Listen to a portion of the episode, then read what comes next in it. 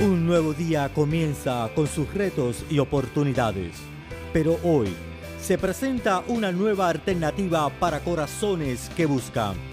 Variedades del Alma presenta reflexiones de esperanza, palabra de aliento para nuestra vida, con el hermano Héctor Fred.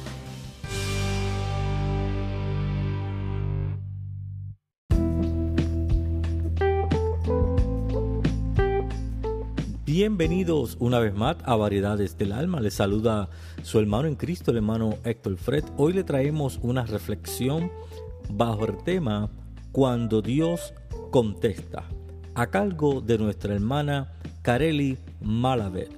Bendiciones. Dios les bendiga. Hoy le traigo una reflexión bajo el tema Cuando Dios contesta.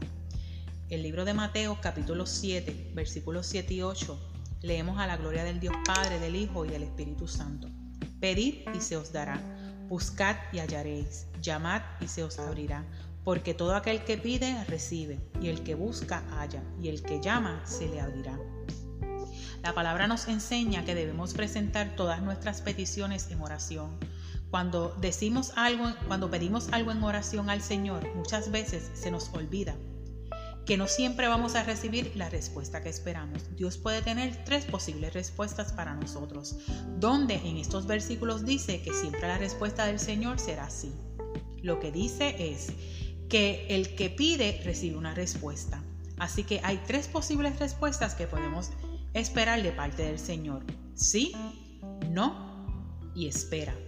La más que nos gusta es cuando el Señor nos contesta que sí en el libro de los Salmos capítulo 17 versículos del 13 al 15 es una súplica de David a Dios por justicia, ya que se habían levantado falsas acusaciones y persecuciones contra él.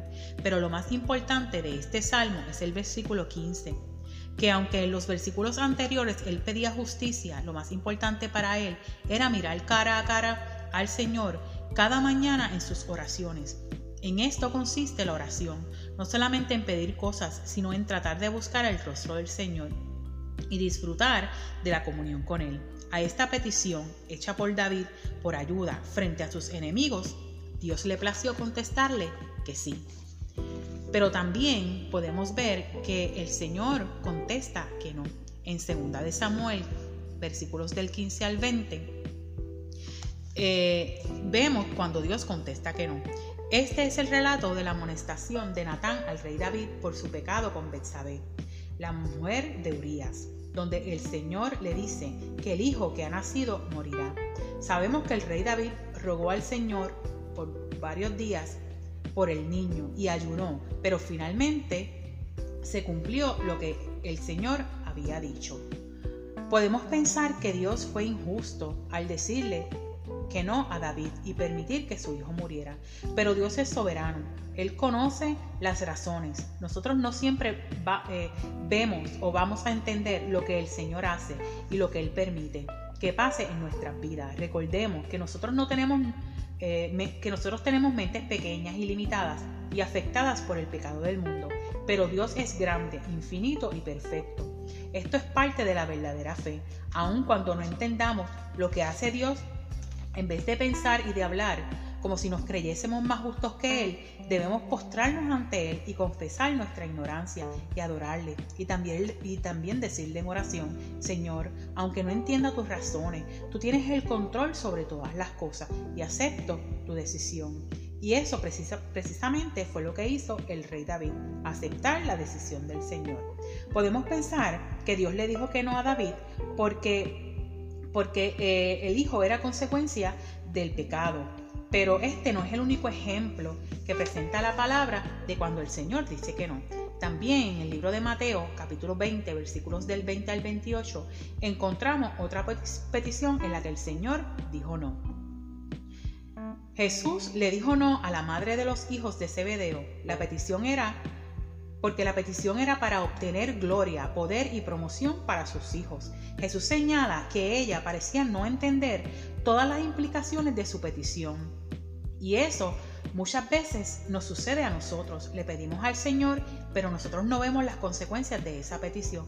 Pero el Señor que todo lo sabe, que todo lo conoce, sí conoce esas consecuencias. Por eso muchas veces a nuestras peticiones el Señor nos dice que no, porque Él no nos va a dar algo que sea para nuestro mal. La tercera contestación que, que podemos recibir del Señor es cuando, cuando el Señor dice espera. En el libro de Job capítulo 15 versículos del 1 al 18 muestra cómo los amigos de Job seguían condenándolo más y más, acusándolo de haber cometido algún pecado que era el causante de su situación. Algunas personas creen, de forma equivocada, que el sufrimiento en la vida siempre es causado por nuestros propios pecados, aunque en ciertas ocasiones, si es de esa manera, este no era el caso de Job. Job tuvo que esperar todo el tiempo que duró su terrible prueba para escuchar a Dios y conocerlo cara a cara y obtener respuesta a su situación. Cuando la respuesta es espera, puede ser aún más dura que cuando nos dice que no. Lo que sucede es que algunas cosas que pueden ser buenas no son buenas para nosotros hoy. Dios conoce y ve más allá de lo que nosotros podemos ver ahora. Si Dios considera que la bendición de mañana no es una bendición hoy, nos la negará por un tiempo hasta que entendamos y nos preparemos para recibir la respuesta. Otra, esta no es la única ocasión que el Señor en la palabra dice que no, eh, perdón, dice que espera. Abraham tuvo que esperar al hijo de la promesa Isaac. José tuvo que esperar mucho tiempo para ver sus sueños eh, cumplidos. Jacob esperó y trabajó por Raquel. David esperó mucho tiempo después de haber sido ungido como rey para finalmente, finalmente verse reinando. La espera es dura, pero ¿qué debemos hacer mientras esperamos? Podemos hacer una de estas tres cosas. Número uno, enfocarnos en Él, en el Señor. Vivir para servirle, para llevar a cabo sus mandamientos. Dos, debemos honrarlo, honrarlo en todo momento con nuestras actitudes, con nuestro testimonio. Y tres, no meter nuestras manos eh, cuando estamos esperando. Muchas veces nosotros cuando queremos ayudar al Señor a contestar una, una petición, lo que hacemos es retrasar la llegada de esa contestación. Hermano, les digo que mediten en esta reflexión y que finalmente alabemos al Señor por responder nuestras peticiones, quizás no como nosotros esperábamos, pero sí de la mejor manera posible para nuestras vidas, pues Él todo lo conoce. Que Dios les bendiga. Y no olvides que estás escuchando Variedades del Alma. Bendiciones.